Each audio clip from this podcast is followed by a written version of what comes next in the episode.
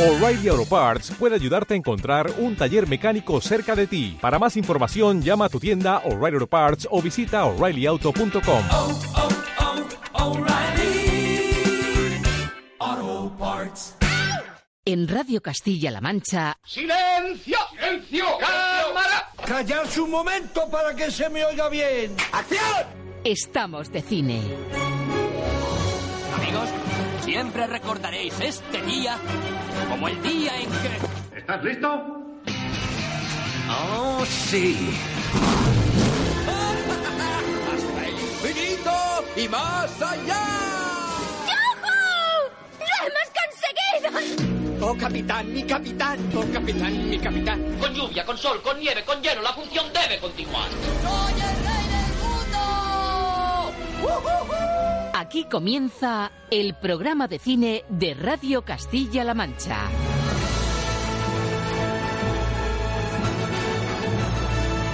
Presenta Roberto Lancha.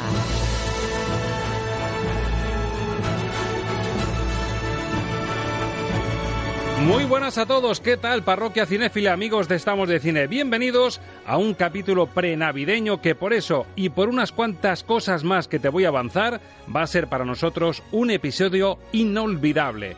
Lo es porque venimos de una semana para el recuerdo, de esas que francamente no son fáciles de repetir.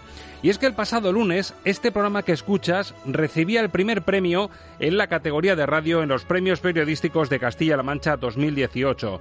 Un reconocimiento del gobierno regional a la labor que venimos desarrollando desde hace ya tres años y que, para qué engañarnos, nos ha llenado de alegría y de orgullo. No fue fácil poner en marcha un programa de cine y lanzarlo a las ondas y recibir ahora este premio nos ha dado alas para volar si tú nos acompañas un poquito más alto.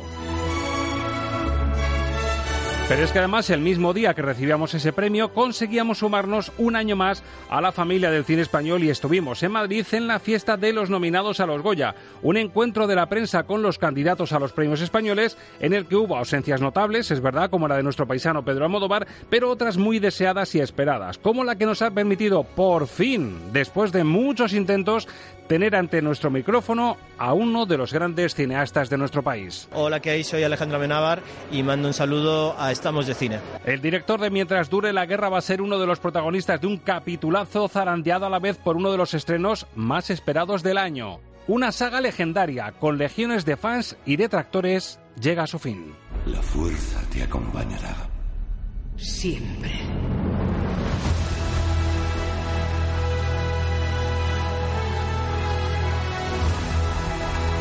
El visionario JJ Abrams pone el broche a la última y supuestamente definitiva trilogía de la Guerra de las Galaxias y por eso queremos analizarlo como merece la ocasión, activando el filtro Lucchini para hablar de los pros y los contras, las calificaciones y los detalles que tienes que tener en cuenta si tienes pensado ir al cine estos días y despedir una de las grandes sagas de la historia. Ya te avanzo que nuestro crítico de cabecera Alberto Lucchini trae hoy un bisturí de última generación que es aún más largo e incisivo que la mismísima espada láser de Kylo Ren. Y en la despedida, en el momento relax que abrimos en el diván de la música, nos toca hoy cumplir lo prometido y dar la bienvenida a la Navidad como se merece. Teníamos un pacto, si recuerdas, con Ángel Luque, nuestro experto en bandas sonoras, y una bonita idea en mente, la de rendir tributo musical a un clásico que se ha repuesto una y mil veces en la tele, es verdad, en estas fechas, pero que se merecía un análisis de un aspecto que no se ha llegado a ponderar en su justa medida, su genial banda sonora. Este es un avance. Seguro que te imaginas de qué peli hablamos. José, que venga Clarence. ¿Me has llamado, señor? Sí, Clarence. En la Tierra un hombre precisa de nuestra ayuda. Espléndido. ¿Está enfermo? No, peor, desesperado. Sí, amigos, hoy a las puertas de la Navidad se sienta en el diván de la música un grande, Dimitri Tionkin, que en 1946 compuso, más bien regaló para Frank Capra, la banda sonora de Qué bello es vivir. Un especial que te va a sorprender por la calidad de los temas que ha elegido Ángel Luque y por la sorpresa final con la que os vamos a desear una feliz Navidad. Pero antes de ese punto, amigas y amigos, hay mucho que contar, mucho que compartir y mucho que celebrar. Ya sabes nuestra premisa, incluso con este tiempo adverso, con viento huracanado, con lluvia, con frío, con nieve, el show, la función, estamos de cine, siempre debe continuar. Así que, bienvenidos a un capítulo muy especial de...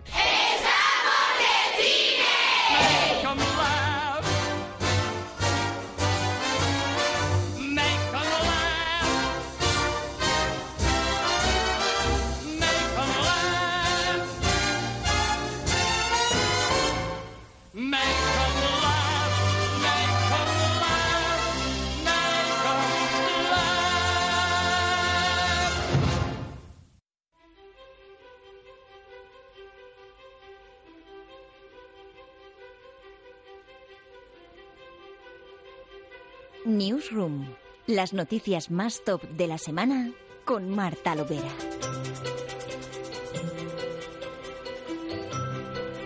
Uf, pues cojo aire, Marta Lovera. Si ya me gustaba cómo tenías decorada la newsroom de Estamos de Cine, ya con lo de esta semana que estamos de celebración, mm, tengo la carne de gallina. Hombre, claro, habría, hay que celebrar, hay que hacer una buena fiesta, ¿no? Hay Y- que celebrarlo, hay que hacer fiesta. Estamos a las puertas de la Navidad, ese programa con el que vamos a dar la bienvenida a la Navidad. A la gala de los Goya, traemos protagonistas de lujo, es decir, mm, es una semana muy especial, un programa muy especial. No todos los días se puede celebrar un premio, se puede hablar con personajes punteros del cine español, se puede avanzar cosas buenísimas que vienen, rodajes. Es una newsroom muy especial, por eso lo has decorado con, con estas luces tan bonitas de, de ocasión especial, ¿no? Claro, había que estar a la altura. Bueno, comenzamos el repaso. Yo aquí me vas a permitir, yo te presento, presento la noticia un poquito, pero me voy a hacer a un lado, si te parece, porque no hay que ser narcisista y me va a sentir un poco raro. Así que yo te dejo que hables de mí, pero como en tercera persona. como mira, este, Como si no estuvieras aquí ahora este que mismo. se ha colado hoy en las noticias. Así que vamos a ello, ponemos el ritmito habitual y contamos a, a los oyentes lo que ha pasado esta semana. Venga. Una semana muy especial, y vamos con ella. Y es que resulta que somos noticia, Marta. Este programa Estamos de Cine y su ínclito presentador, ahí es donde decía yo lo del narcisismo y todo eso, pues ha sido galardonado esta semana con el premio periodístico al mejor programa de radio 2018 que concede la Junta de Comunidades de Castilla-La Mancha. Sí, estos premios periodísticos reconocen a los profesionales del periodismo que potencian y promueven el atractivo de la región a través de sus espacios, tanto en prensa escrita, televisión como en radio. En este caso, el responsable de Estamos de Cine, Roberto Lancha de los Silos, ha recibido el primer premio en la categoría de radio. Es la primera vez que un programa dedicado al cine, a las series y a las bandas sonoras recibe un premio de esta categoría. Todo un honor y un empujón para continuar hablando de cine y reivindicar Castilla-La Mancha como un gran escenario para todo tipo de películas y donde el séptimo arte es cada vez más relevante. El periodista y crítico de cine toledano hablaba así de la doble alegría que supone este reconocimiento. Pues un valor doble y casi triple. Primero porque evidencia que Radio Castilla-La Mancha ha apostado por el cine y que por existir, gracias a que podemos ser escuchados, hemos podido ser, entre otras cosas, altavoz y hablar de un proyecto regional muy loable como es la Film Commission, que trabaja día a día bajo el paraguas de la Junta por convertir a Castilla-La Mancha en un escenario de cine. Y por cierto, que CM Media está de enhorabuena por partida doble, porque además del galardón a este programa también ha recibido un premio Javier, Guayerbas por su programa Tradición de Futuro y nuestra compañera Marilo Leal por el espacio televisivo El Pueblo Más Bonito. Con los que tuve el gusto de compartir ese momento tan especial este lunes. Enhorabuena para ellos también y muchas gracias tanto a la Junta de Comunidades de Castilla-La Mancha como a la Consejería de Economía, Empleo y Turismo, que fue la que incentivó estos premios.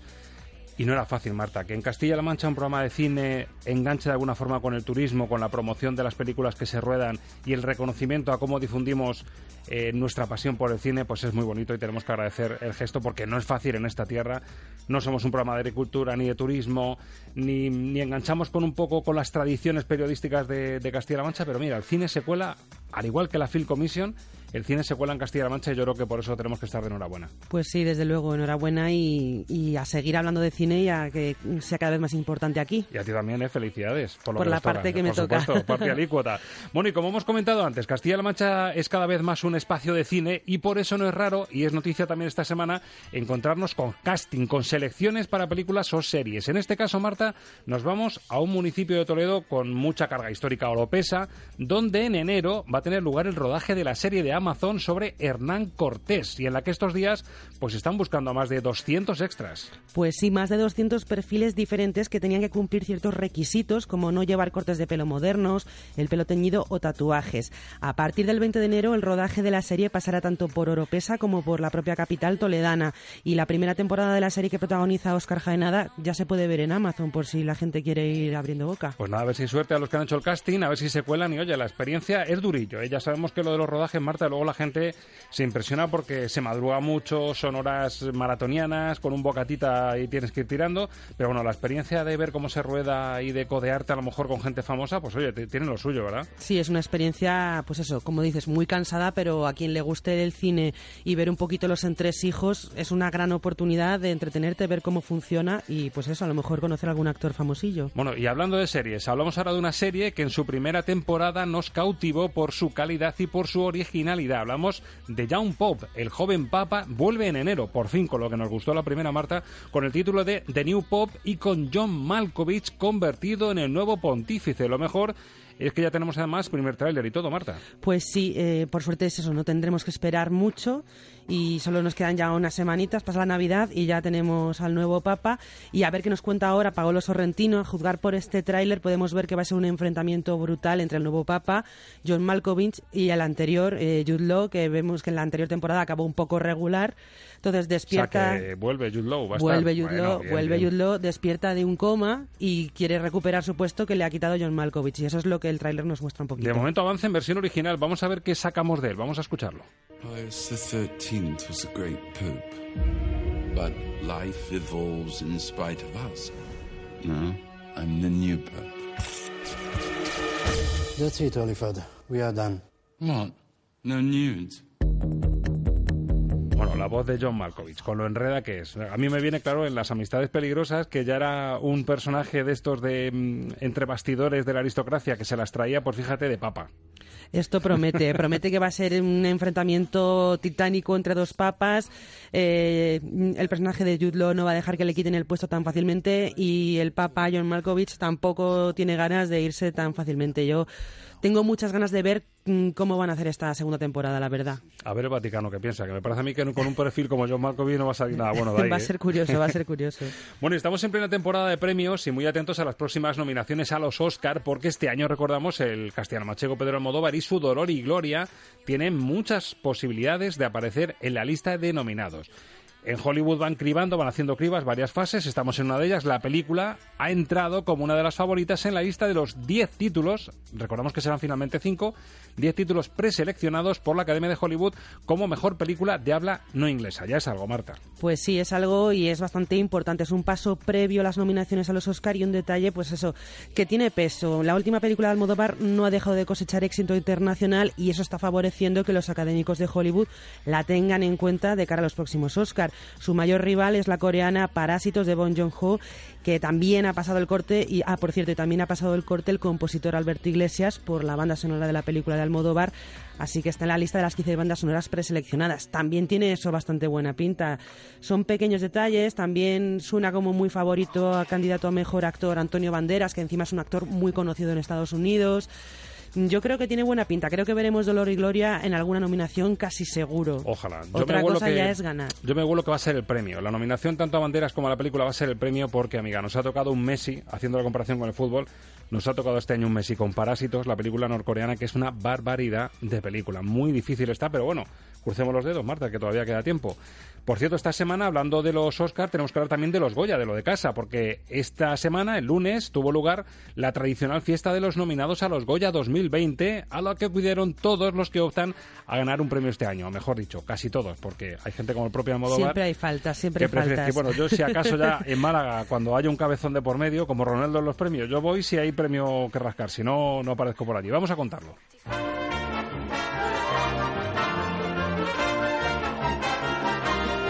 Pues sí, son unos Goya que celebrarán su edición número 34 el próximo 25 de enero en Málaga con una gala presentada de nuevo por Andreu Buenafuente y Silvia Abril. Y como aperitivo este lunes se celebraba el tradicional encuentro de los nominados con la prensa y la posterior foto de familia previa a la gala final. Y allí tuvimos representación. Contánoslo tú que estuviste ahí. Pues ahí estuvimos, Marta, luces y sombras. ¿eh? Por un lado, es una buena oportunidad. Hay un doble enfoque. Por un lado, se puede decir que es la fiesta de los nominados con la foto de familia y por otro también es una excusa para encontrarse con los medios. Sin la presión y los nervios de la gala final en los Goya, en Málaga, una cosita un poquito más relajada. Bueno, pues la prensa, la empresa de comunicación que contrata la academia, que es Deep Comunicación, digamos que el trato a los compañeros periodistas podría ser bastante mejorable. Para que lo entiendas, nos tratan como a paparazzis de la prensa rosa. Y somos prensa especializada que queremos entrevistas de cine con los protagonistas del año. No vamos a la foto, no vamos al cotilleo, vamos a, empaparnos de lo que piensan, de lo que sienten los protagonistas de los Goya de este año. Y el trato un poquito despectivo, muchas horas esperando, pero al final hemos rascado cositas que son las que vamos a disfrutar en, en este ratito. Así que si te parece, empezamos por las sorpresas agradables. La decepción, como digo, la organización a través de DIF Comunicación, que el trato a los compañeros de la prensa es bastante, bastante denigrante. Y entre las sorpresas agradables, uno de los nombres propios de este año, Salvador Simó, el director de la peli de animación Buñuel en el laberinto de las tortugas. mm, premios por un tubo. En los premios europeos arrasó. Ha estado a punto de ser una de las películas que hemos llevado a los Oscars. Al final ha sido Dolor y Gloria, pero este Buñuel y el laberinto de las tortugas ha sido una de las favoritas. Claro, estaba encantado y yo barrí para casa. Le pregunté a Salvador Simón, digo, bueno, si te has fijado en las urdes y en cómo se rodó el documental Tierra sin pan, hombre, Buñuel y Toledo también tienen una buena percha. Esto me respondió. Salvador Simón, muy buenas. Muy buenas, ¿cómo estáis? Bueno, vaya año para hacer una película sobre Buñuel. Eh, mira, nosotros somos de Radio Castilla-La Mancha, de Toledo, y ya que te has fijado en un lado de Buñuel, en Toledo también tenías un buen laberinto para hacer una peli, ¿eh? seguramente, seguramente. Ya, ya hablaremos en el futuro, ya hablaremos en el futuro. Entre las cosas por las que te alegras, eh, una de ellas es porque se ha relanzado la figura de Buñuel, que a lo mejor, sobre todo para el público más joven, había que recordar quién, quién sin, es este. Sin duda, sin duda. O sea, de hecho, era uno de los objetivos que teníamos en esta película, era que la gente empezara a volver a oír hablar de Buñuel, la gente joven em, empezara que le sonara ese nombre, que tuvieran la curiosidad de a lo mejor ver alguna película de, de, Luis y de alguna manera pues reconocer el, genio que teníamos, ¿no? Que sus películas están ahí y, y yo creo que que su temática es tremendamente actual, ¿no? Tenemos en nuestro programa en Estamos de Cine un experto en música de cine, en bandas sonoras, que es muy bueno y tiene muy buen oído, y me ha dicho que el Goya, la mejor banda sonora, lo tenéis en el bote. Yo espero, porque además Arturo eh, tiene un talento increíble, es una persona que, que el corazón no le cabe en el pecho y, trabajar con él ha sido un honor increíble. O sea, yo creo que no hay Goya más merecido que el de Arturo. Salvador, felicidades por el trabajo y ojalá te sigamos viendo porque hagas eh, documentales y películas y de animación también y que te vengas a Toledo a seguir indagando en Buñuel. Así lo haremos. Muchas, gracias. Gracias a vosotros. Encantador, Salvador Simoy, qué voz de radio, Marta. Sí, total, ¿eh? Qué voz de radio, persuasiva, sugerente, vamos, hay que ficharle, ¿eh? Una de pues las grandes le hacemos aquí un huequito. y otra de las sorpresas del año. Cine independiente. El año pasado fue Isaac y la Cuesta, el que conocimos en Avicine, y la película Entre dos aguas. Y este año la película pequeñita, minoritaria, que se cuela en la categoría principal es Lo que arde, gallega. Su director, Oliver Laxi. ¿Tú sabes lo que es sentir que tienes enfrente a Jason Momoa, al mismísimo Cal Drogo? Un tío de dos metros, con barba, con una mirada absolutamente cautivadora, con una voz que vas a escuchar ahora también de radio absolutamente maravillosa. Da gusto cuando alguien llama por primera vez a la puerta de los Goya y disfruta el momento el trato con los medios, el saber que, que, hombre, que estamos empapados en lo que contamos, que sabemos lo que contamos, que sabemos que están nominados, la calidad de la película, y eso se agradece. Oliver Laxe encantado con rivalizar este año con los grandes del cine español de golpe. Según llama por primera vez a la puerta de los Goya, zas con los grandes. Fíjate, ya te he dicho la presencia, ¿no? Dos metros, grande, un caldrón. Me lo imagino, Luego, me lo luego imagino. buscas por internet y le, y le miras el aspecto y encima la voz. Atención a Oliver Laxe, ¿eh? Oliver, enhorabuena. Gracias, muy amable. Qué forma de entrar por la puerta grande en los Goya, eh, la categoría de mejores directores y con los que encima tienes al lado, ¿eh? Wow, sí. Eh, para nosotros ya es un premio precisamente estar a, a esa vera, ¿no? De, estos autores, ¿no? Tan hegemónicos en el buen sentido de la palabra, ¿no? Y ayer he tenido la oportunidad de conocer a Pedro, además, y a Alejandro, y y bueno, no sé, aprendes muchas cosas también. Es, hay, que, hay que disfrutarlo, hay que escucharles, ¿no? Y su experiencia, uh, insisto, para mí ya es un premio estar aquí. Te voy a pedir un saludo para los oyentes de Estamos de Cine. Hola, soy Oliver Lasche, soy el director de Oquearde y bueno, os envío un saludo muy grande, muy fuerte, muy sentido a todos y os deseo mucha, mucha inspiración a todos para este final de año y, y para el año que viene. Da gusto, ¿eh? Sí, ya lo he sí. visto por internet, ya lo he mirado Sí, en el móvil. ya ¿eh? he visto que es un clon de Caldrogo, efectivamente. Dos metros, y encima hace películas maravillosas, tiene una voz extraordinaria y rezuma cultura solo con las respuestas que da. Así que mucha suerte para Oliver. El premio es verdad que ya se estará ahí, pero bueno, viene arrasando con lo que arde en Cannes, eh, premio del jurado, las cuatro nominaciones, incluyendo mejor película y director. Que le vaya muy bien porque el cine minoritario, incluso rodado en gallego, como es el caso de O que arde, tiene muchísimo mérito. Bueno, yo encantado con el triplete que me lleva emocionando durante años. Los directores de Andía, los directores de Loria, que es una película de hace años que también me, cautivó, y este año eh, con La Trinchera Infinita, que optan a 15 nominaciones. Lo petaron hace dos años, si recuerdas, fueron de los triunfadores por, por Andía. John Garaño, Aitor Arregui y este año además triple director José María Goenaga. Los directores de La Trinchera Infinita, que da gusto. Yo, claro, me preguntaba, según los teníamos enfrente, yo decía, si ya es difícil que un director se lleve bien con el de fotografía, con el guionista, con el de la banda sonora, imagínate tres directores en uno. Tiene que ser complicado. ¿Dónde colocas la cámara? ¿Dónde Sí, haces sí, el sí, traveling? Tiene que ser un follón. Yo, yo les propuse una idea y tomaron nota. Escúchalo, se lo propuse a John Garaño, que es el que conocía hace dos años de los Goya, y toman nota de la idea. Escucha. John, tenéis en mente un documental. La gente que quiere hacer cine seguro que lo está esperando. Ventajas e inconvenientes de dirigir entre tres. pues la verdad es que no, pero últimamente nos lo preguntan tantas veces que igual no es mala idea, ¿no? La verdad quedaría para un culebrón, porque si ponemos la cámara, por ejemplo, en la sala de montaje, pues yo creo que puede ser como una especie de, bueno, más que un culebrón, un gran hermano, un programa de estos de Sí, sí, la verdad es que da, bastante juego porque hay de todo. Hay drama, hay comedia, hay alegrías, tristezas, es como mucha mucho tiempo juntos y da tiempo para, para todo, ¿no? Si es por nominaciones ganan las ventajas en la balanza, ¿no? sí, en ese sentido sí. Lo que pasa es que, bueno, depende del momento también, ¿no? Si te metes de repente hace siete meses en la sala de edición dirías, buf, de aquí no sale nada, ¿no? O sea, entonces es como es muy curioso todo esto. O sea, pero bueno, a la vez es nuestra forma de trabajar, ¿no? Llevamos muchos años trabajando ya así juntos. Es la primera vez que codirigíamos entre los tres, pero hasta ahora habíamos codirigido entre dos. El tercero siempre estaba ahí. Y ya nos hemos acostumbrado a esta fórmula. Sería impensable para nosotros hacer esto con, con, otra persona, ¿no? Que no conoces, pero ya nos conocemos tanto, hay tanta confianza entre nosotros que nos sentimos cómodos así. Pero tomamos la idea, ¿eh? Se lo han apuntado, como hacer una peli entre tres. Oye, es que... Encantados, John Garaño. Además, reconocían que este tipo de eventos, que el primero a lo mejor con Lorea, que, te impone un poco lo de los Goya, pero una vez que ya saben lo que es las nominaciones, el encuentro con la prensa, van a disfrutarlo, a disfrutar el momento y se les nota en el tono de voz y en cómo te atienden. Bueno, y ahora, Marta, pausa valorativa. A ver, a ver. Esa entrevista con uno de los grandes del cine español, al que lo intentes por correo con su jefa de prensa, lo intentes por móvil, lo intentes por WhatsApp, como lo intentes siempre o está en su burbuja creativa y está escribiendo un nuevo guion, o está descansando de la última peli que proyectó, o tiene la agenda petadísima porque le reclaman mucho. El caso es que nunca habíamos conseguido acceder a él ni por teléfono.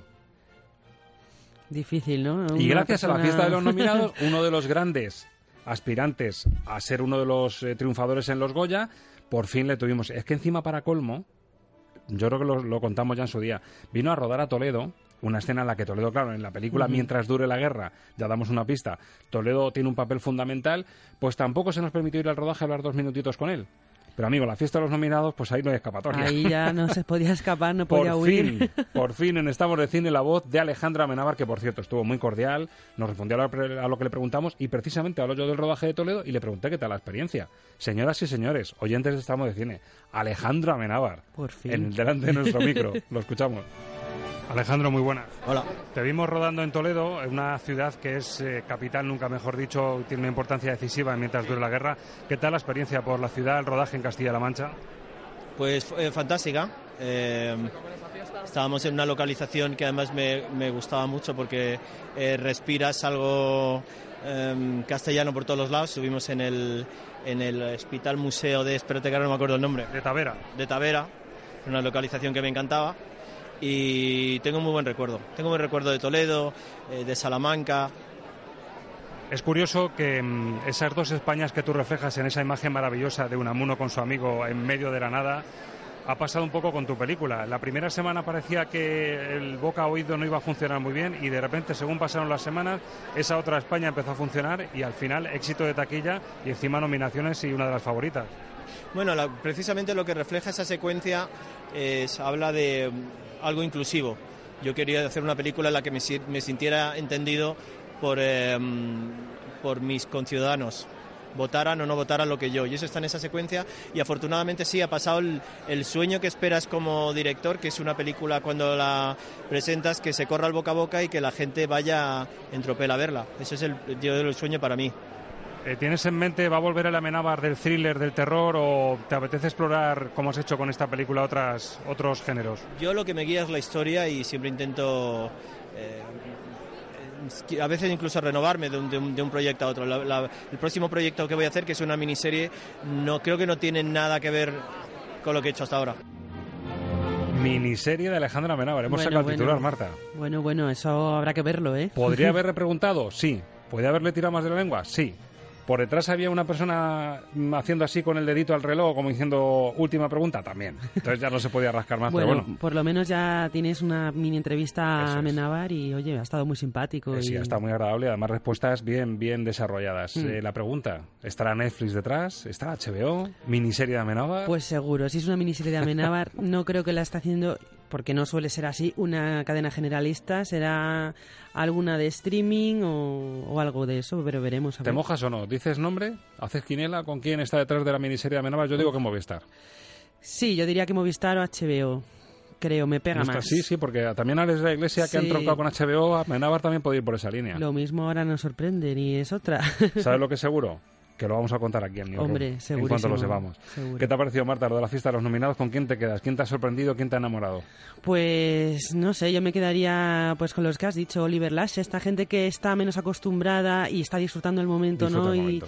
y no está tan centrado a lo mejor en ganar, o no lo aparentan, y, y están viviendo pues eso, esa experiencia, ¿no? De que hayan hecho una peli en principio pequeña y están llegando, digamos, a lo más alto de la industria española, porque al final los Goya reconocen mm, el mejor cine de nuestro país, entonces... Exacto.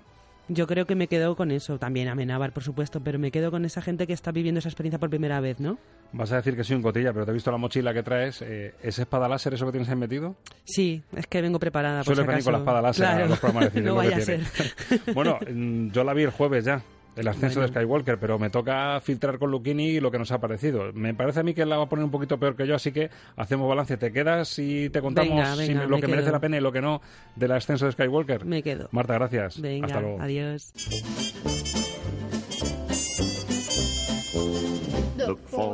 ¿Llevas mucho sin ir al cine? ¿Ni recuerdas tu última película? No te subestimes. En CMM Radio te hacemos recordar cuánto te gustaba estar de cine. Estamos de radio. Estamos de cine. Y vaya si estamos de cine, como que el cine se convierte sin duda en gran referencia obligada en la agenda de ocio de este primer fin de semana de vacaciones escolares porque una saga legendaria llega a su fin.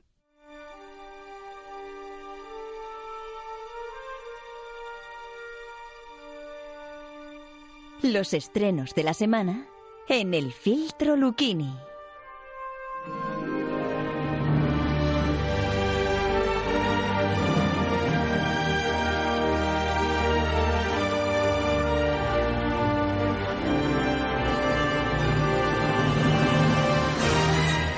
Ya está en pantalla desde el pasado jueves. Esto es lo que tiene pues las vacaciones navideñas, el que llega un estreno tan fuerte y en estas fechas tan propicias llega una de las grandes películas o por lo menos una de las más esperadas del año porque además es que cierra tres trilogías de la Guerra de las Galaxias.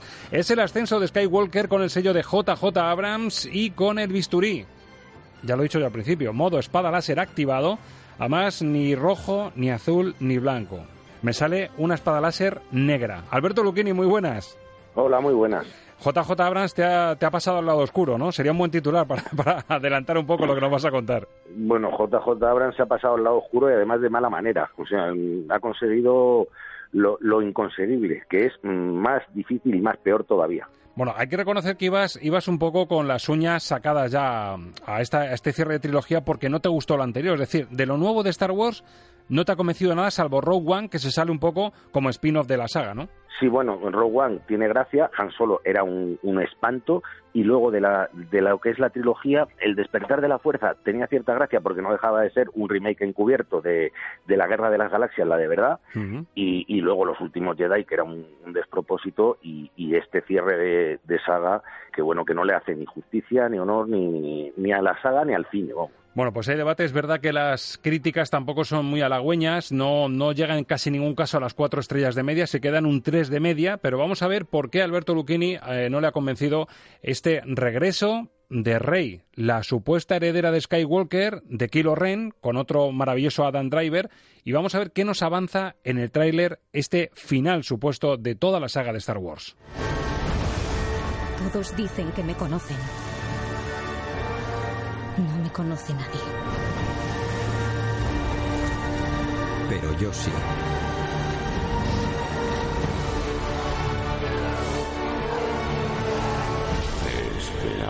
mucho tiempo. Y ahora, vuestra llegada conjunta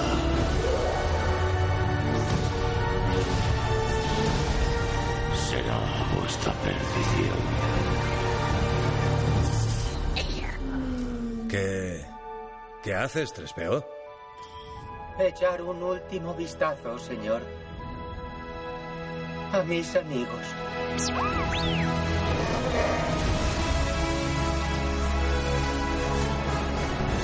Enfrentarse al miedo es el destino de un Jedi.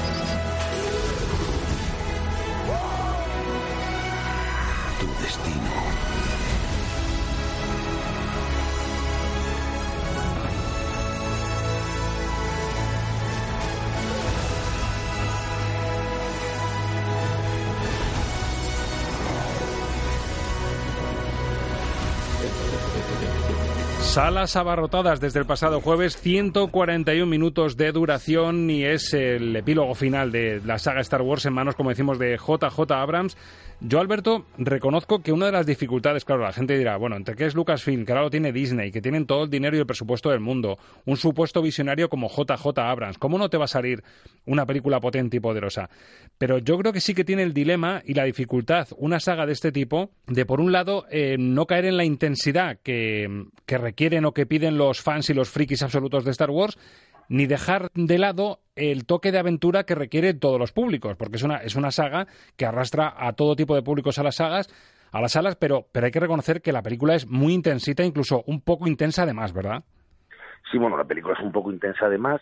Yo creo que han buscado, como bien dices, el, equilibrio entre mantener toda la iconografía de la saga, que no faltara ni uno, ni uno solo de los guiños que los fans van a reclamar en el metraje, y por otro lado intentar buscar al público mayoritario dándoles un espectáculo de acción y, y visualmente mmm, impactante. Es verdad que, que visualmente la película está muy bien, que hay un espectáculo de acción y que se han puesto esos guiños para los fans. Lo que pasa es que yo lo que no puedo mmm, consentir, y, y, esto vamos a ver cómo, lo, cómo podemos explicarlo sin hacer muchos spoilers, lo que no puedo consentir es que me falten al respeto y en esta película creo que al espectador le faltan al respeto desde el principio hasta el final. Claro, eh, venimos de sagas que están, por decirlo así, entre el, en ese pulso mítico, legendario en el tiempo, en el espacio-tiempo, entre el bien y el mal, eh, hay pérdidas muy importantes tanto en el sector de los malos como en el sector de los buenos que han dicho adiós para siempre. Entonces a ti lo que te chirría es cómo han resucitado de alguna manera ese pulso entre el bien y el mal cuando se supone que había cosas que estaban cerradísimas, sin hacer spoiler, ¿no? Sí, bueno, no vamos a hacer spoiler porque, por ejemplo, lo que, de lo que voy a hablar ahora no es un spoiler porque pasa en el minuto 10 de película, pero que de repente el emperador Palpatine eh, vuelva a aparecer cuando estaba más muerto que muerto y aparezca porque ha resucitado, pero ha resucitado porque sí. Nadie explica por qué ha resucitado, sino que, oye, nos venía muy bien que este personaje estuviera aquí otra vez y lo volvemos a poner, pero vamos a ver, señores, que el espectador no es tonto, que este, este personaje había muerto. Eh, es decir, yo me acuerdo, por ejemplo, en el tema de los Vengadores, había personajes que habían muerto, pero por lo menos los guionistas mmm, tenían la decencia de plantear un viaje en el tiempo para justificar su resurrección. Aquí no, aquí es resucita porque a mí me da la gana y, usted, señor espectador, se lo tiene que comer, y eso es inaceptable. Es inaceptable cuando más tiene una repercusión en la historia y en, y en el desarrollo de la trama, que es cierto que sigue la estructura básica de Star Wars para no salirse del guion y de la estructura que sabemos que funciona. Pero en esta ocasión, como a JJ Abrams le han puesto en bandeja poder cerrar toda la saga, es verdad que se ha podido permitir licencias y salirse un pelín del guion para apostar un poco por los personajes, por quién va a llegar a qué, eh, de quién es hijo cada cual, que es un poco donde giran las sorpresas de, la trama. Ha tenido un pelín más de libertad para salirse de los cánones y, a tu juicio, no ha aprovechado esa libertad para, para cerrar con un epílogo, un epílogo a la altura y correcto. No, no, es que lo que, lo que ha hecho con esa libertad es... Eh desvirtuar todo lo que lo que venía contando la saga hasta ahora, eh, pegar unos giros que, son incomprensibles, que no justifican determinados personajes a los cuales les ha dado la vuelta y, los ha convertido en lo que no eran. Bueno, yo creo que, que, lo que ha hecho JJ Abrams es, un absoluto despropósito y, y lo único bueno que puedo decir de la película es que menos mal que la última. Menos mal que la última, porque además es cierto que la han cerrado muy bien. Es decir, no, no es el caso, por ejemplo, de Jumanji, que claramente dejan la puerta abierta a una tercera parte. Aquí se supone que si son un poquito respetuosos, que según tú no lo han sido con, con el argumento y la resurrección de Palpatine, pero es cierto que lo dejan cerradito, que, es, que esto es el cierre 3, 3 y 3 y aquí acabamos la historia. Eh, sí, en principio sí, pero ya sabes que, bueno, después de ver lo que han hecho aquí con, con Palpatine, no me sorprendería nada que de repente mm, digan, uy, es que esto sigue dando mucho dinero y, y cojan a un guionista, le digan, ala, resucítame a todos y, volvemos otra vez. Es que miedo me da, ¿eh? Bueno, y lo cierto es que en el rejuvenecimiento que ha habido, no el digital, ¿eh? que, que bueno, también está, mm, nos teníamos un poco la digitalización de, de Carrie Fisher y de la princesa Leia, que, que la resuelven bastante bien en lo que es sus tramas, digamos, de mayor. Está bastante bien, no chirría nada el ordenador, pero la apuesta por los jóvenes, Daisy Ridley, a mí me parece que está fantástica como, como icono femenino de, de esta saga final. Adam Driver, que es un tipo al que le pongas donde le pongas. Si le pones a hacer cine intimista en Historia de un matrimonio o le pongas aquí haciendo de Kylo Ren, la verdad es que da el pego perfectamente este chico, ¿eh? Sí, porque es que además tiene una cara tan rara. Que, es, tan feo, pero tan resultón, ¿verdad? Sí, pero claro, entonces lo que, lo que resulta siempre es enigmático e inquietante. Con, Da igual que es el personaje. Me acuerdo, por ejemplo, aquella película Patterson. Patterson, el conductor de autobús. El conductor de autobús que escribía poesías y, y te lo creías también. O sea, es eh, yo creo que es un tío que tiene una, una cara, como, como dice un amigo mío, patológica. Porque, porque es, es, es, no sabes si es un tío que, que, está feliz, que está triste, porque tiene esa expresión absurda. Y, y entonces funciona muy bien como, como este personaje, Kylo Ren, que es, que es un personaje que, que parece gallego, porque no sabemos si sube o si baja. ¿eh? Exacto. Y luego Oscar Isaac, que es otro de los reclamos, también un poco el líder de la resistencia, también le da un poquito de empaque al reparto en Star Wars. ¿eh? Sí, aparte que, que Oscar Isaac eh, hace un personaje en el cual se le nota que ha estado horas y horas viendo viendo la, la, primera trilogía con Harrison Ford porque su interpretación es un calco de, del Harrison Ford de la, de la primera trilogía. ¿eh? Ese personaje socarrón, con sentido del humor, que, que, las tira muy finas, ¿verdad? Esa, esa, esa vena cómica también se le, se le da muy bien cuando también es un personaje con aristas, que, que no es del todo impecable. Sí, sí, no, no es un personaje que no es trigo limpio, pero como no lo era el Han Solo de Harrison Ford en la primera en la primera trilogía, con lo cual, bueno, pues eh, si los personajes uno a uno más o menos funcionan, el problema es el conjunto y todas las licencias que se han tomado los guionistas y el, y el director para justificar su incompetencia para sacar adelante la historia. Bueno, hay mucha intensidad, como decimos, para mí sí es cierto que salen como dos, tres secuencias muy brillantes, a mí hay una en la que digamos que vamos a escuchar muchas voces de Jedi, que me parece el momento más emotivo de la película, no sé si a ti ese momento te convenció un poquito dentro de lo malo. Bueno, a ver, es un momento que no está mal, lo que pasa es que yo ya en, para, para ese momento eh, mis maldiciendo ya, ya. ya, andaban para, para otra parte, entonces no me, no me llega a emocionar, pero es verdad que bueno es uno de los momentos destacables de la película. Y otra cosa, eh, ¿viste a John Williams en la película? Eh, más que nunca. O sea, que lo viste. Eh, te lo digo el cameo, porque sabes que sale ah, John no, Williams. No, no, no, no, no me fijé. Pues no mira, te toca revisarla, te castigo a revisarla porque sale John Williams. Eh, no, casi dime en, qué, dime en qué momento y me lo busco, pero no, no me hagas volver a verla. Luego te lo, pero... digo, te lo digo fuera de micro porque no quiero hacer spoiler a, a, los oyentes. Lo que sí les digo a la gente que esté pensando en ver Star Wars este fin de semana es que, que sepan que en la película sale el señor John Williams, que para nuestro experto Ángel Luque, nuestro experto en bandas sonoras, puede ser su gran legado final eh, musical, ya que ha compuesto toda la banda sonora íntegra para, para esta, este cierre de trilogía y hay que reconocer que la música, dentro de que es una película muy regular, pero que la música luce a lo grande. ¿eh? Sí, no, no, por eso es que cuando, cuando me has dicho lo de John Williams te he dicho más que nunca sí. porque, porque la banda sonora es John Williams en estado puro. Eh, de hecho, mmm, en, recupera muchísimos de los temas originales porque eh, es una banda sonora original pero yo creo que casi casi la mitad son los temas clásicos con el, el vals imperial, el, la música de Darth Vader, uh -huh. todos esos temas que ya forman parte del acervo cultural y que, y que inmediatamente nos recuerdan a la Guerra de las Galaxias cuando era la Guerra de las Galaxias del Exacto. Con variaciones adaptadas a esta última trama, lo analizaremos la semana que viene porque ya tenemos la banda sonora y queremos analizarla con Ángel Luque y más sabiendo cómo funciona. Pero ya te digo, luego fuera de micro te lo digo, pero que tomen nota los oyentes porque Sir John Williams aparece físicamente en Star Wars. Ahora hay que descubrir dónde. Luego yo te lo cuento fuera de micro, Alberto. Vale, vale, tomaré nota. Bueno, vamos a poner a meter en la coctelera todas, todas las notas. Eh, no llega el notable en Internet. Eh, este ascenso de Skywalker eh, se queda en un 6,7 más o menos, rozando el notable, y una media de 3 estrellas sobre 5 de la prensa internacional trae. O sea, un bien alto más o menos. Nuestro amigo Ricardo Rosado le pone 4 estrellas en fotogramas. Dice lo mejor, que Abrams ahora sí ha venido a jugar. Es decir, que se ha permitido algunas licencias, como estábamos comentando, y lo peor, que los hay que ya no están para juegos. Y entre ellos incluye Alberto Lucchini, que no está para que le tomen el pelo, ¿verdad? Eh, no, a estas alturas, y además tengo poco pelo para que me lo tomen, o sea que... Oye, todo esto en estrellas, traducido en estrellas sobre cinco, que es como te gusta a ti puntuar, ¿qué, qué le pones? Pues mira, yo mm, creo que he visto una película distinta a todas esas calificaciones que dices, porque para mí es un uno y medio y, y gracias. Y, y porque tenemos aquí el medio, ¿no? Y porque tenemos el medio, que si no se iba a quedar en uno. Uno y medio. Bueno, a mí, como reconozco que tanto la música como las escenas más emotivas y un poco la valentía en el guion me cautivaron en algún momento, yo le voy a poner tres sobre cinco para, para equilibrar un poquito, para que no se nos enfade Disney y Lucasfilm y vengan con una espada láser aquí bomba al programa. Así que se queda, yo creo que en un, en un 3 sobre 5 de media, por lo que estamos diciendo, pero un 3 muy justito, no nada sobrado para un cierre de una trilogía que podía haber sido histórico y se queda finalmente en estas pegas que nos ha dicho Alberto Lucchini.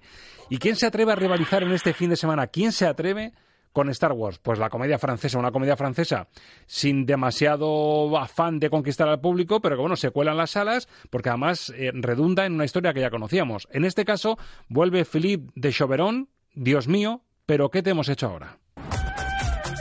Aquí somos unos privilegiados. ¿No estáis de acuerdo? Yo tengo problemas con Francia. Odil y yo hemos decidido mudarnos a Israel. Chao y yo nos vamos a China. Y nosotros a Argelia. Nos vamos a Bombay. ¿A Bombay? ¿Y por qué ahí? Yo haré carrera en Bollywood. Sus familias siguen dándonos bonitas sorpresas. Dios mío, ¿pero qué te hemos hecho ahora? ¿Qué sé yo? ¿Yo qué sé? Nos veremos todas para el parto de Lord. El parto no será en India. No, me iré después. Es negro, como un senegalés. Sí, la verdad es que es especialmente bueno, pues una pareja que conocíamos, especialmente negro, quería decir Cristian Clavier, Chantal Luby, esa, esa pareja que ya pasaron un mal trago cuando tuvieron que ver que, que sus cuatro hijas se casaban con, con, maridos extranjeros y aquí una vuelta de tuerca a lo que pasa cuando tu hija se casa con, con, un, con un señor extranjero. Bueno, la, la fórmula funcionó en su día, Alberto, y, y se remoza bien. ¿Es una película divertida como desengrasante de la intensidad de Star Wars? No. No, pues... no, directamente. No les ha salido eh, bien la jugada, ¿no? No, no, bueno, les ha salido estupendamente porque creo que en Francia ha tenido 7 millones de espectadores. Ajá. Pero bueno, la película, eh, decías tú que el director se llama Philippe Chauveron, sí. yo al director le llamaría Philippe Chauvinista, porque lo que es la, la, historia de la película es muy fácil. Mm, ¿Recuerdas el, el, eh, el chiste mm, políticamente incorrecto que recordábamos? Dice, van un negro, un chino, un, un moro y un judío y se casan con mis cuatro hijas, ¿no? Sí, bueno, pues ese era, ese era el arranque. Pues ahora resulta que los cuatro yernos se quieren llevar a las hijas cada uno a su país. Y, y, entonces al, al señor Cristian Clavier no se le ocurre otra cosa que empezar a demostrarles lo maravilloso que es Francia, que lo que tienen en Francia no lo van a tener en ninguno de sus países, y la película es una colección de tópicos de lo maravilloso y generosos que son los franceses y, y un recital de histrionismo por parte de, Cristian Clavier. Es una película mmm, que a los franceses les ha gustado mucho. Yo, para el público español, no la veo nada. Claro, o sea, es, es un cómo vais a de Francia con lo bien que estamos aquí, ¿no? Sí, sí, claro, es, pero ¿cómo, ¿cómo alguien puede querer vivir en otro país que no sea Francia si aquí se come mejor que en ningún sitio? Hay más libertad, se está más a gusto y que se lo pregunten a los que llevan eh, dos semanas en huelga en las calles. Bueno, para bien o para mal hay que reconocer, lo hemos dicho ya en varias ocasiones, que incluso cuando hay un estrenazo como el de Star Wars, pero la comedia francesa se sigue haciendo hueco aquí en España, tiene una distribución buenísima sí, tiene una buena distribución y además es que va destinada a un público completamente diferente, porque esta es una comedia que va destinada, yo creo, a un público ya de una cierta edad, eh, gente más que se identifique con el personaje de Cristian Clavier que con el de los que, con el de los yernos y el personaje de Cristian Clavier estamos hablando ya de por encima de los 60 años. Exacto. Bueno, pues las notas está también en tres estrellas sobre cinco más o menos de media, en un bien moderado en internet y me parece que tu nota va a ir por ahí incluso bajando de las tres seguramente. Y, de las dos, porque le voy a poner un 1. Un 1, un 1 para, eh, Dios mío, ¿qué te hemos hecho ahora? La comedia francesa que se atreve a competir, entre comillas, porque tiene poco que hacer aquí en España, y más con las explicaciones que ha dado Alberto Lucchini en, en la taquilla española. Y para los amantes de ese otro cine, del, del, cine de Cineclub, como digo yo, del, del, cajón desastre de la versión original subtitulada, llega una de las posibles rivales de Almodóvar, ya que se ha colado entre las 10 preseleccionadas al Oscar a Mejor Película de Habla No Inglesa. Es una película rusa, se titula Dilda, una gran mujer, 130 minutos, con la dirección de Kantemir Balagov. Em, se contextualiza en la Leningrado de 1945 y nos cuenta la historia de esta gran mujer. ¿Por qué es tan buena? ¿Por qué está nominada? Y te preguntaría si tiene opciones o no contra Parásitos y contra, y contra Pedro Almodóvar. Bueno, empiezo por el final. No mm. tiene ninguna opción. Mm, o sea, antes, desde luego contra Parásitos creo que no tiene opciones ninguna película, pero, pero contra Almodóvar tampoco las tendría. Eh, bueno, es una película mm, muy peculiar, que cuenta la historia de dos mujeres que han estado en el frente en la Segunda Guerra Mundial y, vuelven a un Leningrado devastado y las dos sueñan con, ser madres, pero tienen problemas físicos derivados de la guerra, eh, tienen que sobrevivir. Es una película durísima con unas, con unas escenas eh, demoledoras y, deprimentes. Tiene, tiene probablemente la escena de sexo menos lastiva de la historia del cine, que, es un, momento a tres en el que intentan concebir un hijo. Y, luego tiene un sentido del ritmo muy, muy ruso, con unos planos eh, fijos y estáticos interminables que, a veces hasta ponen a prueba la, paciencia del, espectador, pero en conjunto es mm, una película muy interesante. Y la mejor película de la semana pone Alberto Lucchini en Metrópolis, Sordidez y Maternidad, tres estrellas sobre cinco, que imagino que lo mantienes después de consultarlo con la moda también. Sí, sí, lo, mantengo, tres estrellas eh, de, ley. Bueno, estoy actualizando en Internet, estaba yo deseando ver por las fechas en las que estamos tu blog Soñar de Cine y veo que hace un momentito has colgado ya la lista de las diez mejores pelis desde tu punto de vista, claro, del filtro Lucchini del año. Y está la primera, no hacemos spoiler, está Parásitos, porque ya hemos dejado claro que es la peli del año y posiblemente de los años que vengan. Pero bueno, ya se puede consultar. ¿Alguna sorpresa más que nos quieras anticipar de, esa lista de 10? Pues mira, te voy, a, te voy, a, decir una sorpresa porque además es, es una forma también de, entonar un, mea culpa y es que entre esas 10 va una película mm, que en este programa nos burlamos mucho de ella y hay, que pedirle perdón a Olivia Wilde siempre porque Super Empollonas para mí está entre las 10 películas del año. Ahí va, sorpresón. Pues ahí me ha dejado loquísimo. ¿Quién no lo iba a decir en verano cuando decíamos, bueno, Super Empollonas, ya viene la americanada de turno? Y se cuela entre las 10. recuerdo las burlas que hicimos sobre esa película y mira, ahí, ahí, la tengo entre las 10 mejores del año. Bueno, de sabios es rectificar, ¿verdad? Y de humildes.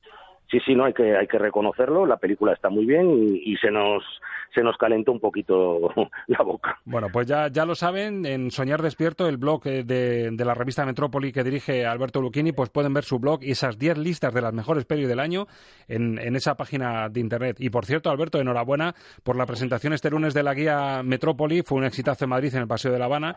Tuve la ocasión esta vez de estar y la verdad es que os salió una fiesta por todo lo alto, además con protagonismo castilla-manchego, porque vimos a, a buenos chefs de Castilla-La Mancha por allí. Bueno, el gran protagonista de este año era Iván Cerdeño, el del restaurante homónimo de Toledo, que ha sido el, que ha subido en calificaciones hasta el Olimpo de las tres M's. Tres M's que serían cinco estrellas sobre cinco, obra maestra, ¿no? Para si hablamos de, de, eh, cine pues para que para que se ubique todo el mundo, estamos hablando de, de una guía donde aparecen 1.800 restaurantes y calificados con 3 M hay 8. Bueno, pues habrá que decirle alguna vez que nos haga un menú cinéfilo, ¿eh? Solo, eh, como el que te hice yo algún año en, en, Navidades, si recuerdas, pues hay que decirle que nos haga un menú cinéfilo con su peli favorita y qué plato sería el correspondiente. Pues mira, no sería, no sería ninguna tontería. No, no es mala idea.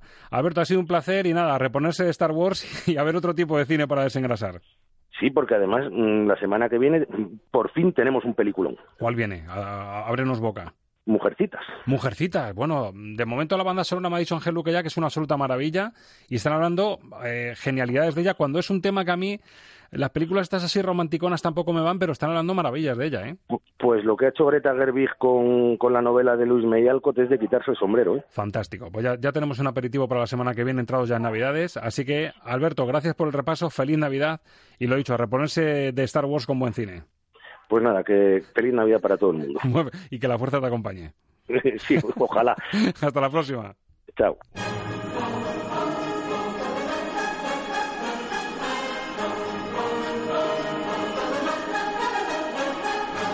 Estamos de cine. con Roberto Lancha.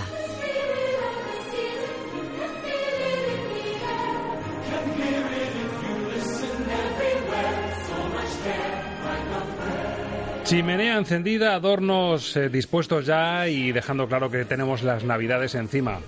Ángel Luque, muy buenas. Muy buenas, Roberto. ¿Te gusta esta música de fondo? Eh, me gusta mucho, me parece muy apropiada. Déjame que te diga una cosa antes de eso, porque yo creo que hay que felicitarte por el premio recibido a este programa Estamos de Cine, eh, sobre todo a tu persona, ¿no? Y yo creo que mm, al final los frutos se terminan reconociendo, aunque todo cueste su esfuerzo, todo cueste su trabajo, todo tenga su empeño, sus momentos, sus sinsabores, también son muchas alegrías.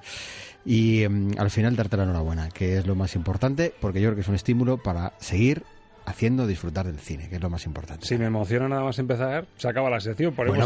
yo que soy muy poco emotivo a la hora de dar discursos y cosas de estas. Entonces, voy a ser práctico, ¿no? Dar la enhorabuena y, felicitarte por esta, por esta andadura de esta amor de cine, que yo creo que es magnífica. Pues gracias, Ángel, de todo corazón. Sabes que es un premio de ida y vuelta, una felicitación de ida y vuelta, que formas parte de la familia Estamos de Cine, que casi se gestó la idea de este programa en aquellas cenas de verano en las que soñábamos con hacer un programa en voz alta y es cierto que es un reconocimiento primero a que es posible hacer un programa de cine en Castilla-La Mancha y en la radio de Castilla-La Mancha y que luego encima lo reconozcan con un premio. Es un sueño triplemente cumplido, así que yo creo que estamos de enhorabuena y encima en ambiente navideño para celebrarlo a lo grande. Es un regalito puesto a los pies del árbol, ¿no? Un regalito. Yo estoy encantado primero con poder felicitarnos mutuamente y segundo por lo que viene. Sí.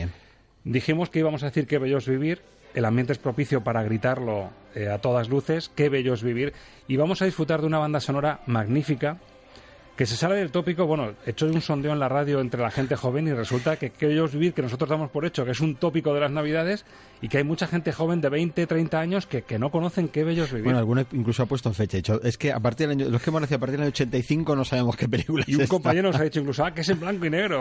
Evidentemente, un, milagroso blanco y negro. Tiene ese delito de ser en blanco y negro, ¿no? Bueno, yo te propongo a la luz de la chimenea, le voy a pedir a Alex que cambiemos un poco la sintonía. Que vayamos suavizando y pongamos ese sensor en las ondas para, porque yo escucho como gente rezando por alguien que se encuentra en una situación agónica. Mm. ¿Te parece que aprovechemos el espíritu navideño, nos metamos en un pueblo de la América profunda que en el que está nevando? Hay una persona que lo está pasando muy mal, hay gente que le quiere rezando por él y si te parece le ayudamos a través de la música. Vamos a colaborar. Vamos a escuchar a ver si con esa sintonía que tenemos esas ondas vamos a pillar esas oraciones que se están lanzando hacia el cielo. Todo se lo debo a George Bailey.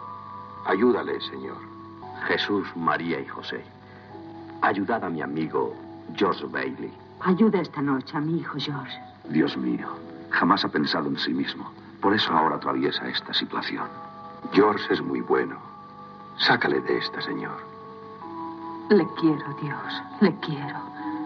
No le abandones. Virgencita, ¿qué le pasa a papá? Jesucito, tráenos a papá.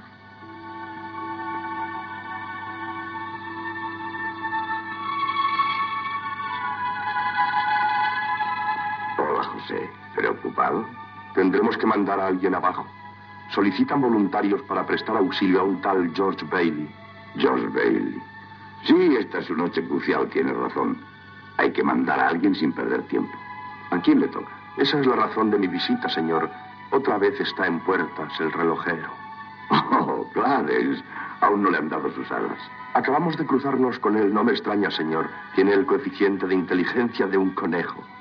Sí, y la sana fe de un niño. Ingenuo.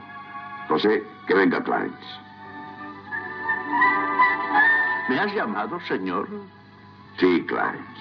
En la Tierra un hombre precisa de nuestra ayuda. Espléndido. ¿Está enfermo? No, peor, desesperado.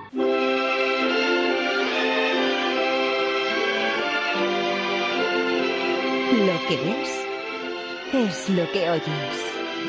Música para soñar cine con Ángel Luque.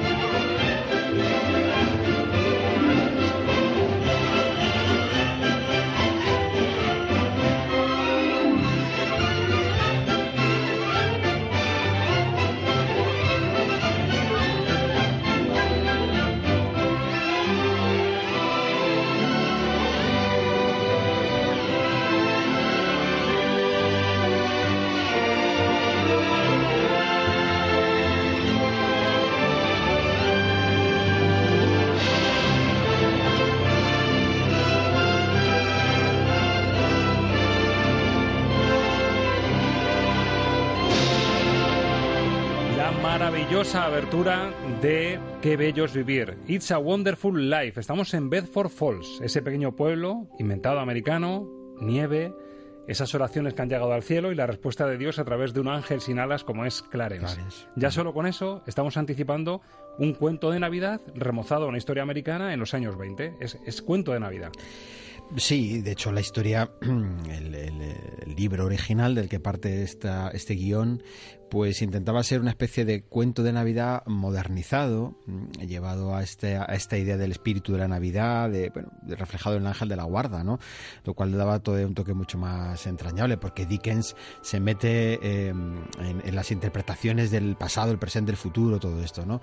Aquí se simplifica un poco más y, bueno, yo lo dijimos eh, el otro día, yo creo que es importante eh, subrayar esto. No hemos caído en que veis vivir en el primer especial de Navidad, sino que ya han pasado unos cuantos especiales de Navidad, pero es que mm, es ineludible. Yo creo que en algún momento hablar de esta película en un programa de cine y, eh, tocarla por, por, medio de la Navidad. Fíjate que esta película, cuando caducaron los, los derechos, el copyright tiene un tiempo de caducidad en, en alguno de los clásicos del cine. Estamos hablando que esta película es del año 46.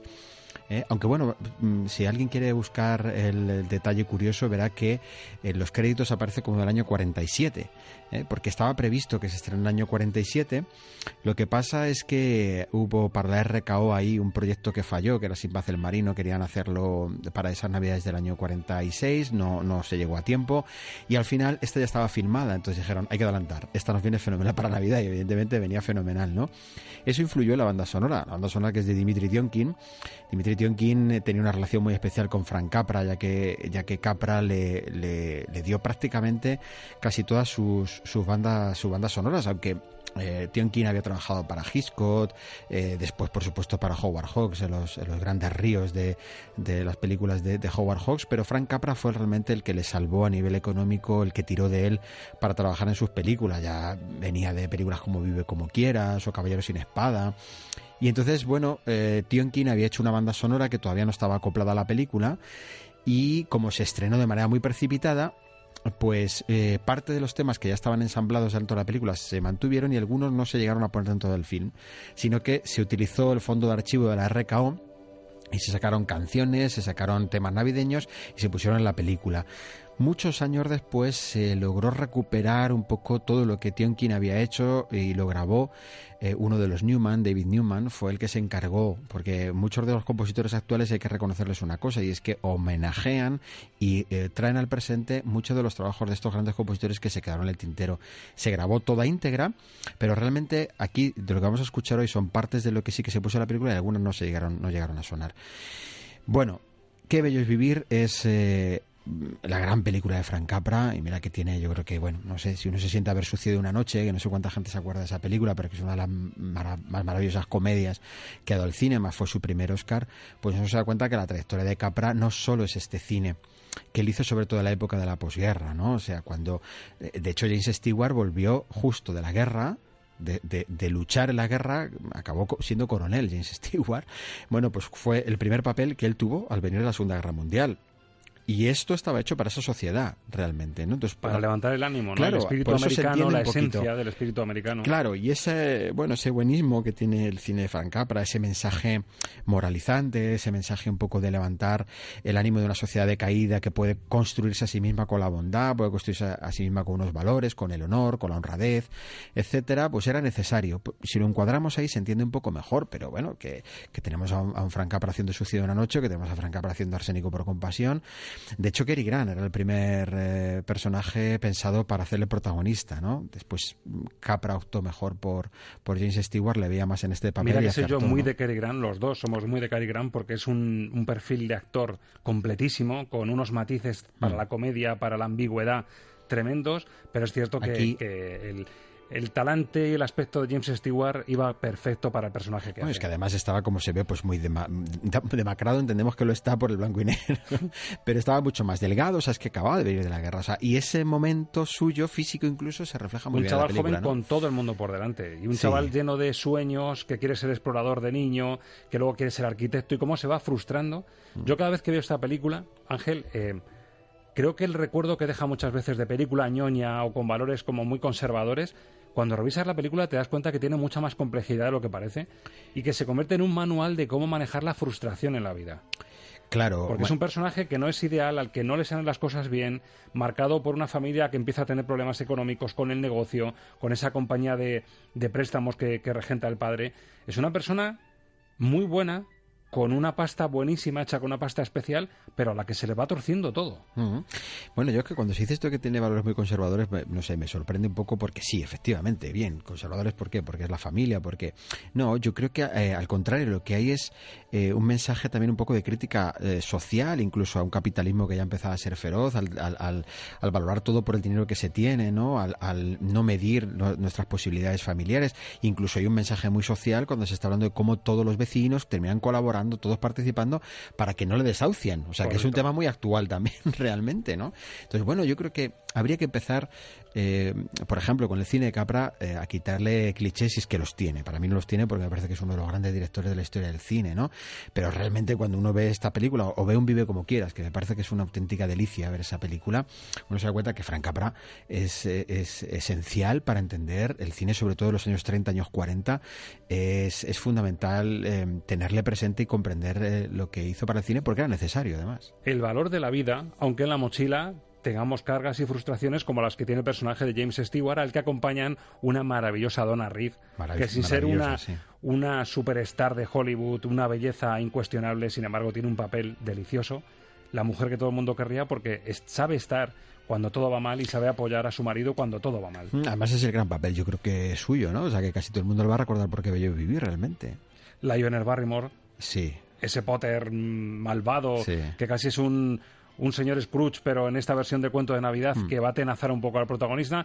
Un elenco maravilloso, la dirección, como decías, de Frank Capra, y ese momento en el que se cruza el amor y esa se retoma esa canción que hemos escuchado al principio, El búfalo no puede dormir, pero en boca de dos enamorados. Un jovencísimo James Stewart, ese George Bailey y Mary, Donna Reed, que se conocen y vienen de la fiesta en la que se caen en la piscina canturreando esta canción que va a ser decisiva en la trama de Qué bellos vivir. Los escuchamos cantando y enganchamos con el siguiente tema. Perfecto. James Stewart, Donna Reed, George y Mary se empiezan a enamorar. No puede dormir, no puede dormir, no puede dormir. Búfalo no puede dormir. Y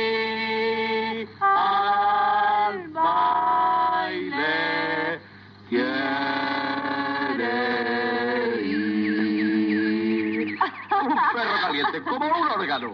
Muy bonito. Eh, Le dije a Harry que me iba a aburrir. Si hubieras visto la conmoción que se organizó en los vestuarios, en la lucha cayeron tres personas hasta conseguir las prendas que llevamos ahora. Deja- déjame, eh, este vestido está empapado. Estoy tan cómica como tú. Eh, con esta facha debo ser el ideal del futbolista. Tú, tú estás preciosa. Y si no te vieras el parcial, diría que eres la más bonita de la ciudad.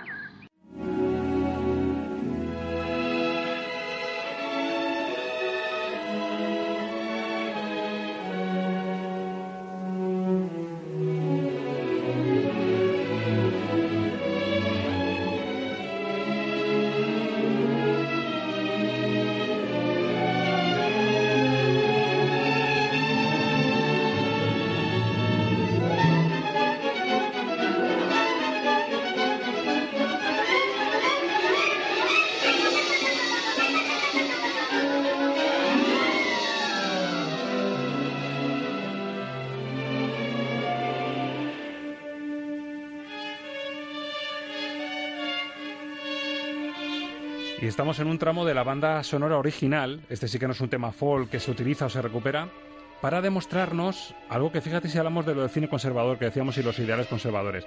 Igual que Forrest Gump, la idea que te lanza CMX y el guion es que cualquier americano puede conseguir lo que se proponga, en esta película lo que nos cuentan es que incluso un americano ideal, por mucho que sueñe en algo, las vicisitudes de la vida te lo pueden torcer. Y es un Claro. poco ese manual y ese canto a decir, por mucho que se te tuerzan todos los planes y los sueños que tienes en la vida, la vida siempre va a ser lo primero, va a estar por encima. Claro, es decir, el, fracaso forma parte de una manera de triunfar, si lo queremos dar la vuelta. Eh, y evidentemente es que la película lo que eso es un canto a la vida, sobre todo a la vida en cuanto a que por muy pobre, por muy significante, por muy anónima que sea nuestra vida, tiene un valor único. Y eso es lo que le viene a decir Clarence, ¿no? es decir, mira, que, que, es claro, es, es, maravilloso en esta historia, pues cuando eh, realmente la ciudad se convierte en Pottersville y a partir de ese momento eh, la realidad ha cambiado. Él no ha nacido, no ha nacido y por lo tanto cómo es la vida de todas esas personas ya que él no ha nacido y cómo es tan importante nuestra presencia en la vida de los demás y cómo la interactuación con los demás supone incluso los pequeños gestos. Claro. Ese pequeño saludo a un vecino, esa vez que ayudaste es un poco el mensaje, el gran mensaje que te hace ver unas navidades en las que tú no estarías. ¿Qué pasaría si esos pequeños gestos, aunque tú te pienses que no fueron nada, qué pasaría si tú no hubieses tenido esos pequeños gestos? Claro, y, y todo eso concluye en el quiero vivir, ¿no? Quiero vivir, quiero vivir, quiero vivir, ¿no? Que empieza a decir un, un James Stewart angustiado, sudoroso, sudoroso además porque, como suele pasar en estas películas que tienen ese carácter invernal y eh, de copos de nieve, etcétera, se filmó en una ola de calor esta película. Entonces realmente eh, mucho del sudor que tiene el protagonista es sudor natural porque era tal el calor asfixiante que hacía que, que, que lo estaban pasando Porque fatal. ¿no? que son copos de nieve derretidos y que te están haciendo coger un trancazo que no veas. No, claro, esta película, fíjate, ganó el, el Oscar a los efectos especiales porque fue la primera que utilizó una mezcla de, de, de, la espuma de los extintores con agua jabonosa, etcétera, etcétera, y con un ventilador lo empezó a esparcir. Estamos hablando año 46, aunque en España no se estrenó hasta el año 48, dos años después la película. Pero claro, en el año 46 esto eran como mega efectos especiales, o sea, un ventilador que llega a, a recrear esa nieve y utilizar una cosa que después se utilizaría en películas como Solo en casa. Y es que eh, el, el, maíz eh, mediante un proceso de sin el tostado natural, etcétera, bueno, se quedan como copos blancos, ¿eh? que sería lo que luego nos podemos echar en la leche, en cierta medida, ¿no? Entonces, esos eso, esa forma del copo queda muy bien en la, en la imagen como nieve, ¿no? Y contaba la anécdota que eso les pasó en solo en casa, y claro, esos copos de maíz en el exterior comienzan a pudrirse y comienzan a dar un olor terrible, ¿no? Decía que llega un momento que el, rodaje, por ejemplo, de solo en casa se convirtió en algo insoportable por el olor de los copos del, maíz que habían utilizado para los efectos especiales, ¿no? Entonces, bueno, eh, todo ese mundo está en esta película, pero fíjate que es una película sencillísima en cuanto al, al formato, ¿no? De hecho, Capra, que venía también de la guerra, uno de los miedos que tenía era, voy a volver a saber filmar Llevo cinco años sin hacer una película y yo he estado en el frente de batalla. Él estuvo filmando documentales en el frente de batalla y todos esos documentales los puso música Tionkin, que era algo muy novedoso en aquellos tiempos, ¿no? Y, y esta es tu primera película después de la guerra y él tenía sus dudas sobre si iba a saber filmar esto, ¿no? Y bueno, yo creo que el resultado demuestra que sí. Es una fotografía muy pura, muy clásica, sin excesos visuales, sí. pero sin embargo, esa puesta en escena de un sencillo pueblo de la América profunda en la que bueno se, se, lleva esa vida vecinal tan tan entrañable y tan adorable es tan sencillo que al final te transmite cómo enfoca las casas eh, esa casa abandonada que se va a convertir en el hogar sí. de, de, George y de Mary.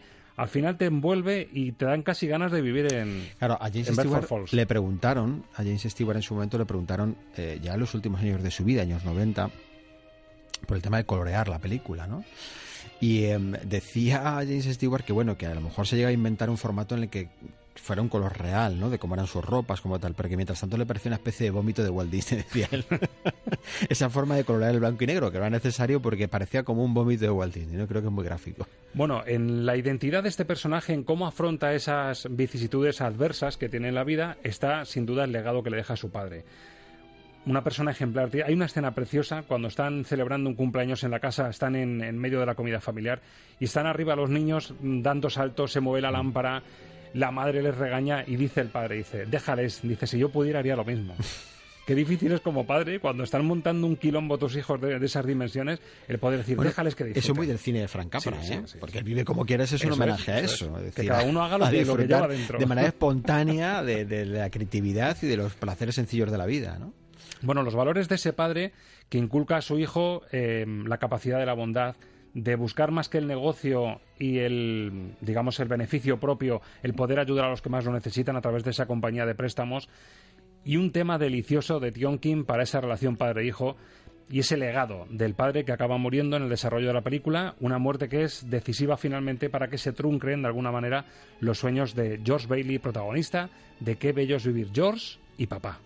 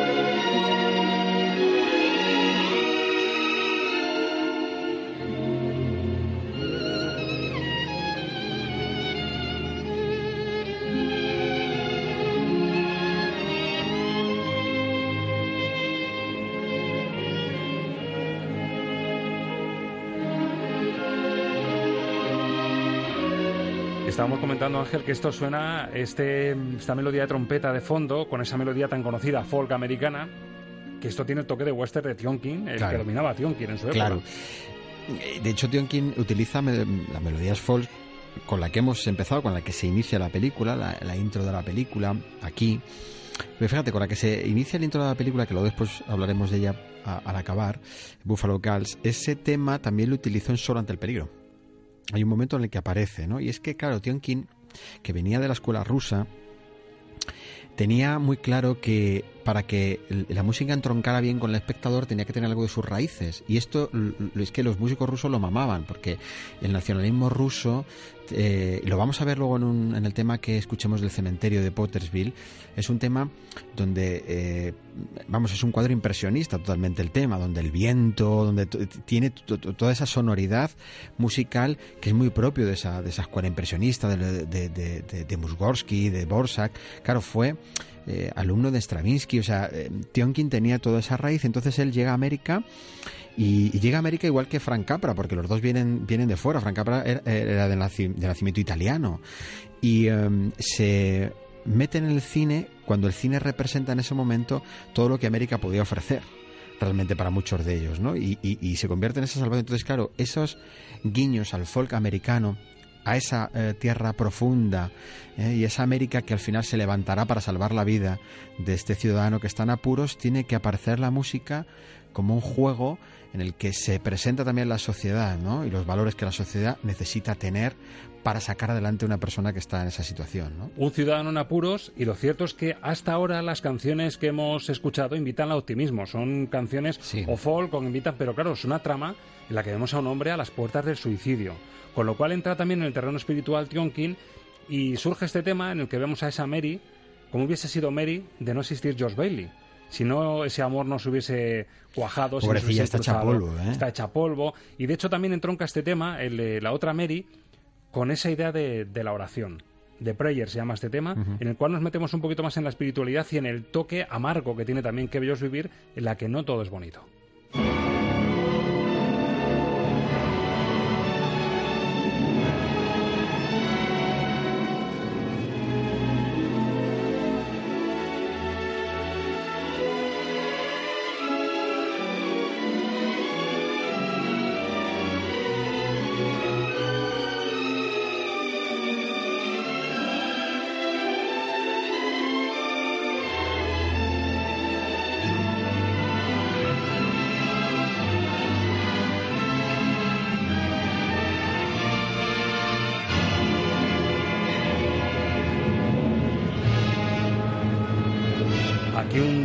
Más lúgubre, más asfixiante, más acuciante. Y de hecho yo creo que la clave del mensaje de la película Ángel está en cómo te hace creer que la vida bonita y lo primero que vemos de la vida de Josh Bailey, como cuando de repente le sacan de la ecuación y vemos ese Potterville sin él, cómo sería esa ciudad, esos personajes sin él, la mezcla de esa música y de los personajes, de cómo están caracterizados, la cara demacrada, el agobio de decir, pero, pero si os hemos visto al principio que iba todo bien, madre mía, qué, qué diferencia de mundo. Ese mundo del revés, ¿no? Por decirlo así. Claro. Ese mundo del revés, si no hubiese existido el personaje protagonista de la película, incentivado también con esta música que te hace que todo sea más agobiante, como diciendo, por favor, volvamos a donde estábamos, que era mucho más bonito.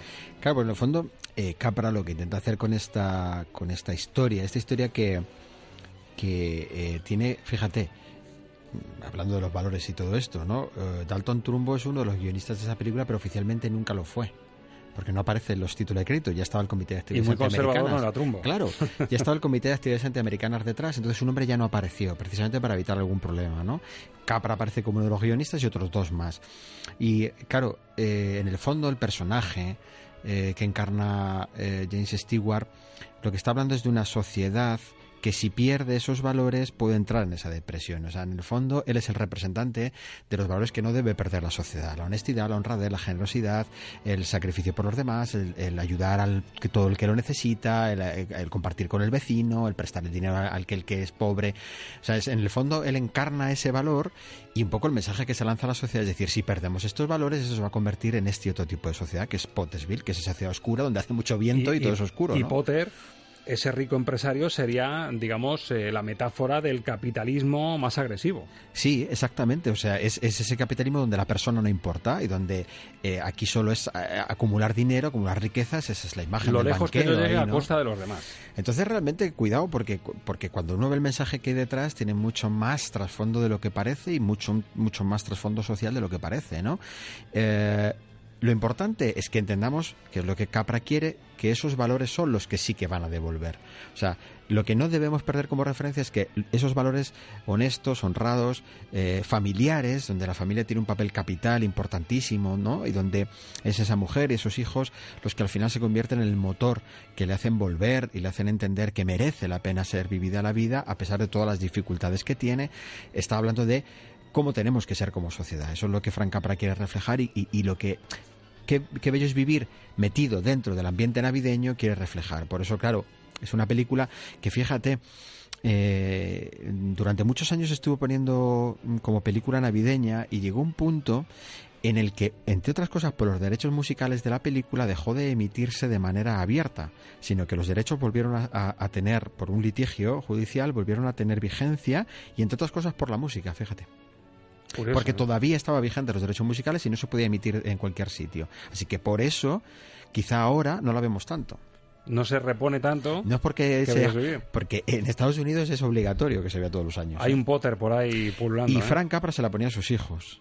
Frank Capra, llegada la Navidad, ponía esta película a, sus- a sus hijos, casi como si no lo hubiera hecho él. Pues si un Frank Capra le pone a sus hijos esto, sí. es que estaba muy orgulloso de lo que hizo. ¿eh? Estaba muy orgulloso de esta película, sí. Bueno, si en Cuento de Navidad de Dickens, uno de los momentos más sugestivos es cuando uno de los fantasmas, el fantasma del futuro, le enseña al señor Scrooge la tumba en la que va a morir solo.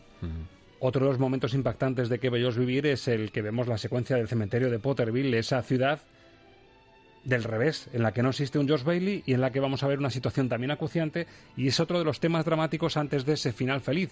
Repetimos, en Qué bello es vivir, no todo es merengue ni todo es felicidad. Para muestra, este tema, el cementerio de Potterville.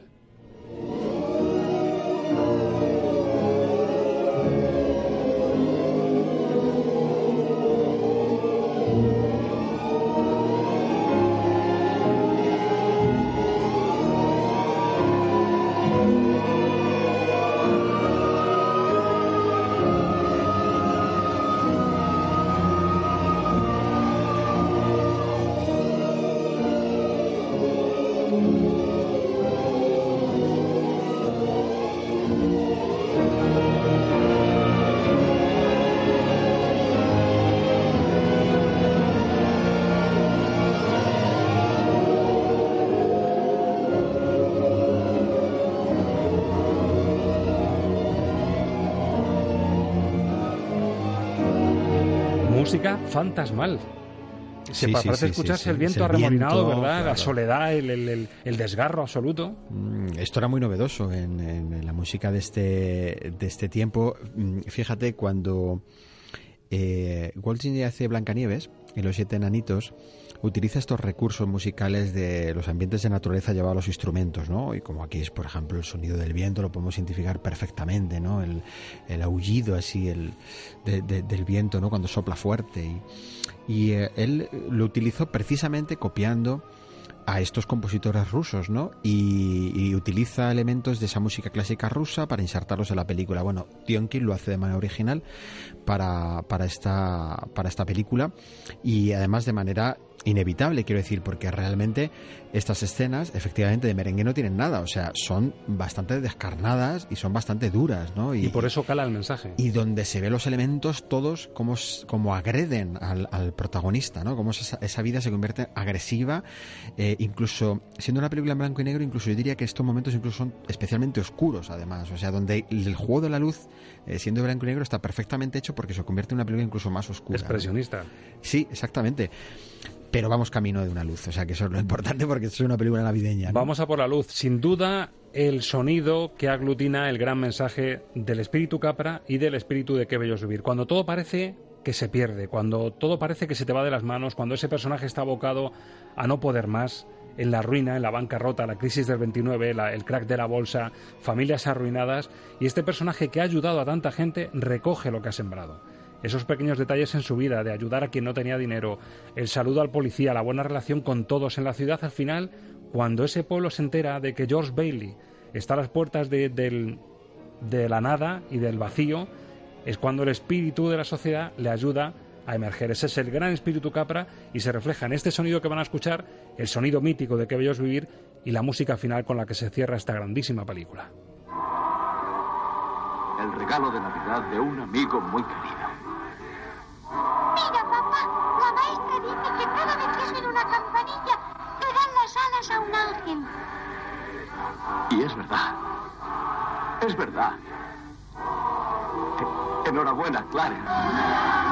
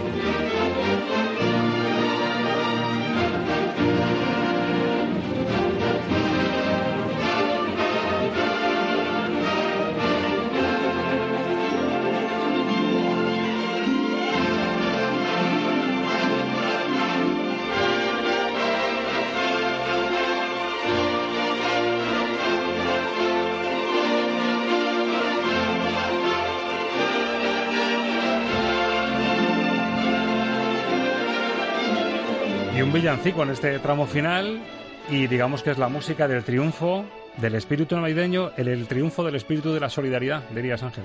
Sí, fíjate que eh, solo utiliza villancicos populares al principio y al final eh, de la película, porque nos, uh, nos abre con la Navidad y nos cierra con la Navidad, pero intentando que lo hayamos entendido de otra manera después de haber visto la película. ¿no? Entonces ese mensaje ahora ya sí tiene un mayor sentido. Ya sabemos por qué debemos estar alegres, ya sabemos por qué debemos disfrutar de la vida, ya sabemos por qué debemos ser agradecidos con lo que tenemos después de haber visto todo. Entonces King lo que hace es trufar eh, su, su, su, melodía, que es muy típica de, de películas de los años 40, con momentos como este, en los que aparece eh, versiones de villancicos populares hechos por él que le dan un sabor, un candor, le dan una dulzura especial. ¿no? Te dejan ese estupendo sabor de boca de haber visto una película en la que lo has pasado mal. Repito, tiene tramos, como decías tú, muy agrios, muy oscuros, en los que te hacen ver lo descarnado que puede ser la vida si pierdes la esperanza y pierdes la fe. Eso es. Pero como entre nosotros, hombre, hoy lo haríamos con un podcast en Facebook, con un Twitter.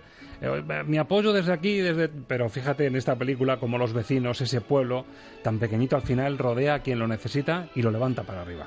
Necesitamos un mundo como el de Frank Capra, ¿eh? de verdad te lo digo. Y un ratito Estaría como este que, que vive James Stewart y su mujer y su familia, ¿verdad? Eso sentirse sí, arropado sí, por sí, todos. Pues es posible, puede parecer un sueño Ángel, pero yo creo que es posible y esta y película pasa más intentó. veces quizá de lo que de lo que sabemos, ¿no? De lo que muchas veces y, y siempre se asocia la Navidad como a esos momentos especiales diferentes donde parece que todo se detiene y la humanidad se comprende un poquito mejor y para eso Frank Capra era un maestro absoluto para reflejarlo, ¿no? Vamos con la sorpresa final, con la guinda.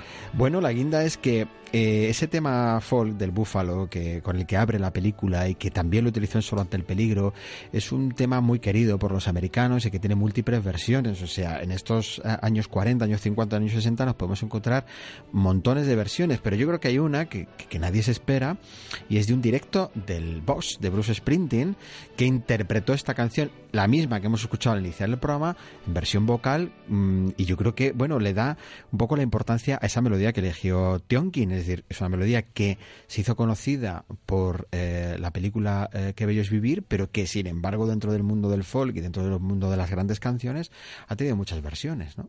Intenta decirme Ángel Luque que ese búfalo no quiere dormir, que cantaban los dos protagonistas al enamorarse en la Sí. película, tiene una versión de Bruce Springsteen en directo Ujú. y que la presenta Eso además es. para gustarse.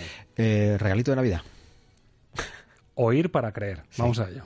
Here we go. One, two, one, two, three, four. As I was walking down the street, down the street, down the Madre chance to meet, we dance by the light of the moon. Buffalo gals, won't you come out?